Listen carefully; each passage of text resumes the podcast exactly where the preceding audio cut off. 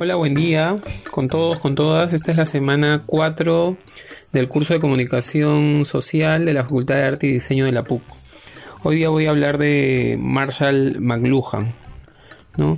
McLuhan eh, fue un teórico de la comunicación social, un profesor de literatura también, que nació en Canadá en 1911 y murió también en Canadá en 1980. ¿Por qué es importante esto más allá del biografismo? porque si se dan cuenta eh, nace antes de la aparición de Internet.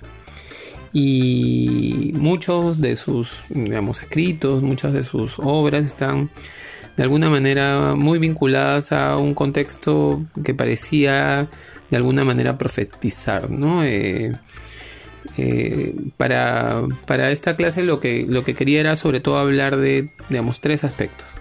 Por un lado, eh, una de sus famosas frases, que es el medio es el mensaje, es decir, vamos a hablar de cómo eh, él propone que hay una suerte de equivalencia entre el medio y el mensaje. Lo otro está vinculado con la tecnología y, cómo esta tecnología genera una galaxia para él. Y lo tercero está vinculado a la idea de aldea global. Eh, lo, primero, en relación al medio es el mensaje. Es interesante observar cómo McLuhan, a diferencia de digamos, otros, otras teorías, otros enfoques que hemos estado viendo hasta ahora, eh, lo que propone no es centrarse ni en el emisor, ni en el receptor, ni en el proceso, digamos, total de la comunicación, ¿no? Tampoco en el efecto, tampoco, digamos, en, el objetivo que tiene el, emisor para, para transmitir algún mensaje. Lo que él dice es veamos el medio, veamos en el centro, veamos el y el medio entendido como, como una tecnología, como un dispositivo, ¿no? Eh, y lo dice a partir de esta frase, ¿no? El medio es el mensaje, ¿no? Lo que él hace es una equivalencia, ¿no? ¿Qué quiere decir eso? Que eh, en realidad el medio ya de por sí está transmitiendo, ¿no? Está de alguna manera evidenciando eh, la naturaleza del mensaje, ¿no? De hecho es bastante interesante su postura, ¿no? Pensemos en, ejemplos, digamos, concretos, ¿no? En cómo la comunicación, por ejemplo, que nosotros tenemos por el celular eh, ya de por sí está definida por la naturaleza que buscamos en el mensaje o cómo sus abuelos se comunicaban, qué sé yo, por cartas y cómo la carta en tanto formato también definía las características del mensaje. Es decir, había más espacio, había otra temporalidad, había incluso una forma, ¿no? Que, cómo iniciabas, cómo te despedías, ¿no? Eh, de alguna manera uno sabía eh, lo que llegaba con la carta, ¿no? Pensemos también en cómo, sobre todo en sus prácticas, el, digamos, el medio, la materialidad, digamos, de lo que trabajan, también de alguna manera está transmitiendo y evidenciando el mensaje, ¿no? Para McLuhan esto era clave, ¿no? Era clave y proponía justamente una mirada, digamos, más, digamos, más, más centralizada en, esta, en, este, en esta medialidad, ¿no? Y claro, lo hace a partir de, un concepto, ¿no? Que es el concepto de tecnología, ¿no? Y este es el segundo concepto del que quería hablarles, ¿no? Para McLuhan lo que sucede con, digamos, los avances tecnológicos o con los inventos a partir de la tecnología es que eh, generan eh, sobre todo traslaciones, digamos, en, en, la humanidad. Él dice que lo que sucede ahora, por ejemplo, y está hablando del 80, en los 70, ¿no? Está sobre todo refiriéndose a los medios masivos de comunicación pensados como la prensa, la televisión, la radio, el cine. Dice que lo que sucede en ese tiempo no podría entenderse sin recordarse la, la invención de la imprenta de Gutenberg, el alfabeto o la escritura. Y eso le permite decir lo siguiente, ¿no? Dice, cuando la tecnología amplía uno de nuestros sentidos, se produce una nueva traslación de la cultura. Lo que él dice a partir del alfabeto, la escritura o la imprenta de Gutenberg es que lo que sucedió es que eh, permitieron que el hombre deje una dimensión oral, ¿no? que hasta antes de la invención de la escritura, del alfabeto eh, y de la imprenta, el hombre eh, vivía sobre todo en una dimensión oral. Y, claro, la oralidad para él tenía sus características, ¿no? La oralidad era una oralidad aparentemente infinita, caótica, sin orden, ¿no? De alguna manera, este, con múltiples posibilidades, ¿no? Pensemos en las tradiciones orales, ¿no? Que todos escuchamos alguna vez, ¿no? Pareciera que hubieran eh, digamos, muchas de estas historias, ¿no? Eh, que nunca se agotan, ¿no? Siempre hay como que algún cambio que hace eh, un narrador, algún cambio que se hace en alguna región. Y claro, es como que digamos, un universo que nunca se agota. ¿Cuándo se agota? Cuando se escribe, cuando se imprime, ¿no? Cuando finalmente se convierte en un objeto, ¿no? Eso es bien interesante porque McLuhan dice lo que está pasando entonces es que los digamos, hombres y mujeres estamos pensando y confiando más en nuestra vista que en nuestro oído. Pero no solo eso, sino que, digamos, esta confianza, esta traslación, lo que está permitiendo es que pensemos o que decodifiquemos los mensajes de una manera mucho más lineal, más ordenada y sobre todo trabajemos con, digamos, discursos cerrados, ¿no? Eso para él es una, digamos, revolución, ¿no? Eh, él tiene un libro que se llama La galaxia Gutenberg en el que indaga todo, digamos, todo lo que genera la invención de la imprenta, ¿no? Y, claro, mm, para él no es gratuito que en, ese siglo aparezca el Renacimiento, tampoco es gratuito que en ese siglo eh, ocurra el descubrimiento de América, ¿no? Descubrimiento entre, entre comillas, obviamente. No es gratuito que, digamos, Lutero eh, eh, proponga un cisma en la, en la iglesia, ¿no? Pensemos en que quizá antes de la imprenta el libro sagrado solo era, solo era leído digamos, por los digamos, por los sujetos de poder, ¿no? Y no era fácilmente reproducible y por consiguiente no era leído, digamos, por las personas comunes y corrientes, ¿no? Y claro, cuando eh, la imprenta posibilita que esta Biblia pueda ser reproducida y leída, también permite que nosotros le otorguemos más significados, ¿no? De hecho, eh, Así como ese ejemplo, lo que plantea McLuhan es que lo, que sucede con la imprenta es que posibilita muchos cambios a nivel, digamos, económico, social, político, etcétera, ¿no? Y, claro, y la tecnología le permite a él hablar de, un concepto que tiene que ver con, la galaxia, ¿no? Él dice que la tecnología crea un nuevo ambiente, un nuevo medio ambiente, una nueva galaxia, ¿no? y no funciona como un receptor pasivo, dice sino por el contrario opera como un proceso activo que da forma o, le da una nueva forma tanto al hombre como a otras tecnologías. Yo ahí les proponía el ejemplo del mono de la película de Kubrick, no sé si la han visto, si no por favor les recomiendo que la vean. Es una escena bien interesante en la que el mono, que previamente ha estado luchando por un espacio donde había agua, este, encuentra digamos, unos vestigios, unos huesos y empieza a jugar con los huesos, ¿no? Eh, y de pronto se da cuenta que el hueso también puede eh, ser un arma, ¿no? Y que puede ser, digamos, un dispositivo de poder, ¿no? Y que puede significar la vida o la muerte y que puede significar que él acceda, digamos, al agua, digamos, este cambio, esta resignificación de lo que es un hueso, digamos, un, vestigio de, un animal y eh, reconvertido a partir de la acción del mono, para, para Kubrick, pero sobre todo para McLuhan, es digamos, una parte significativa de la, de, la, historia de la humanidad. ¿no?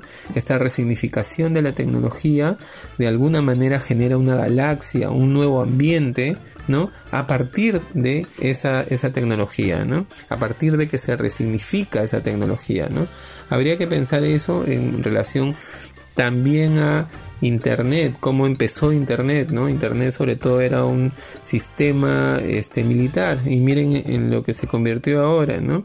O pensemos en, digamos, en muchas prácticas, ¿no? Sobre todo contemporáneas de las industrias culturales, en cómo no son, digamos, estancos, ¿no? El celular, ¿no? celular antes era solo para comunicarnos, para hablar, ¿no?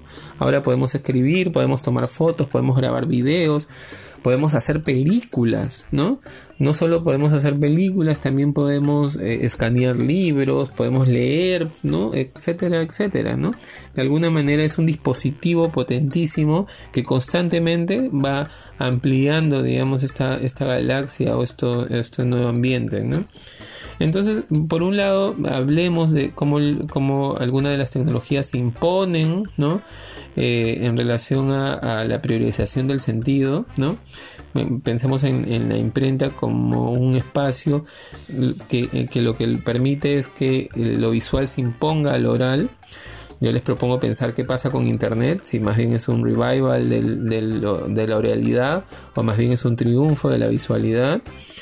Eh, pensemos en, la galaxia, ¿no? En que, digamos, este, este fenómeno, este movimiento que genera la tecnología no es un fenómeno cerrado, sino es un proceso constantemente en movimiento, ¿no? De resignificaciones totales, ¿no?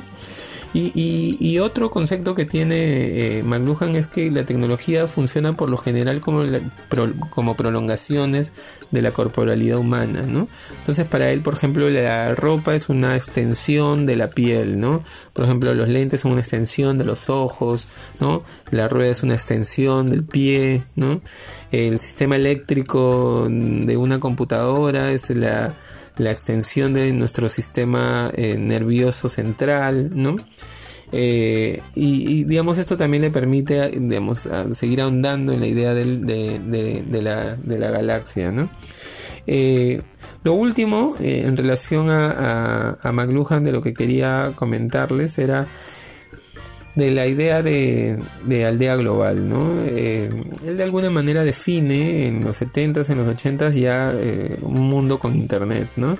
En el que, eh, digamos, todos estamos interconectados, ¿no? de manera instantánea, inmediata, ¿no? aparentemente él lo plantea como un ideal, ¿no? Este, una situación ideal eh, que de alguna manera, digamos, se corresponde en la actualidad con la lógica de Internet, ¿no? Con, la idea de que Internet ha logrado, digamos, este sueño de eh, unirnos a todos, ¿no? A partir de la tecnología nuevamente, ¿no? Del acceso además a la información. Ahora, eh, lo que decía McLuhan era interesante porque decía, ustedes lo han asumido como una cosa ideal cuando yo la verdad lo he pensado como un espacio más bien peligroso, donde no hay privacidad, donde no hay identidad, ¿no? En la aldea global decía, la gente sabe demasiado y ya no hay lugar donde esconderse, ¿no? Suena tan, digamos, contemporáneo esto, ¿no?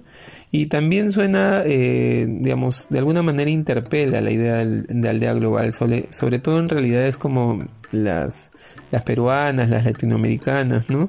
Donde, digamos, la brecha, la brecha es bastante... Eh, significativa, ¿no? Solo les voy a dar un dato, ¿no?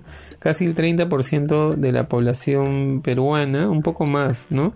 Eh, no tiene acceso a Internet, ¿no? Pero sin embargo nosotros seguimos pensando que sí, todos tenemos acceso a Internet, todos podemos hacer teletrabajo, todos podemos hacer teleeducación, ¿no?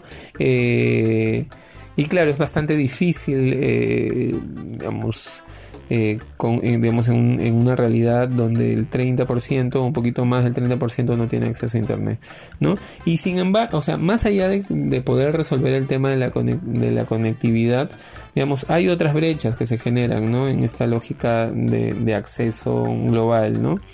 Eh, brechas de uso, brechas de aprovechamiento, brechas, digamos, incluso intergeneracionales, ¿no? Entonces, mm, habría que repensarle al día global, ¿no? McLuhan de alguna manera de línea la idea de un mundo interconectado a partir de la tecnología, que digamos sugiere en los 70s, en los 80s la idea de internet, ¿no? Internet viene a confirmar un poco las premoniciones de McLuhan, pero también viene a interpelar, ¿no? Eh, a, las realidades, ¿no? A las posibilidades también que se le que se le pueden este, otorgar, digamos, a esta, esta interconectividad, ¿no?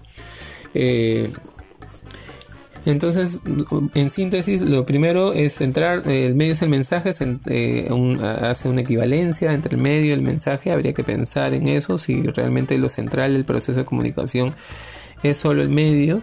Lo segundo tiene que ver con la tecnología, ¿no? Eh, vinculada a cómo activa, digamos, procesos personales, pero también sociales, ¿no? A partir sobre todo de la resignificación de esta tecnología, el aprovechamiento de esta tecnología. Y lo último tiene que ver con el concepto de aldea global, ¿no? Que si bien es una promesa, una utopía, un horizonte, digamos, una posibilidad, también en, otras realidades es sinónimo de exclusión y de marginalización, ¿no? Eh, pensemos en esto, ¿no? Pensemos en, estos tres conceptos de McLuhan. los animo y las animo a, leer el libro, el medio es el, mensaje. En realidad el título es el, medio es el masaje, ¿no? Eh, pero muchos lo han, traducido como el medio es el, mensaje, porque apunta, igual eh, hay un juego ahí en la palabra mm, eh, mensaje y masaje en inglés. Les recomiendo mucho su lectura, es casi un libro objeto, ustedes que van a arte seguramente lo, van a disfrutar, habla mucho, pone algunos ejemplos de, del mundo del arte también. Eh, y se lee, se lee muy rápido ¿no? para, seguir discutiendo alrededor de las ideas de McLuhan. Nos mm, vemos y escuchamos la semana la semana 5.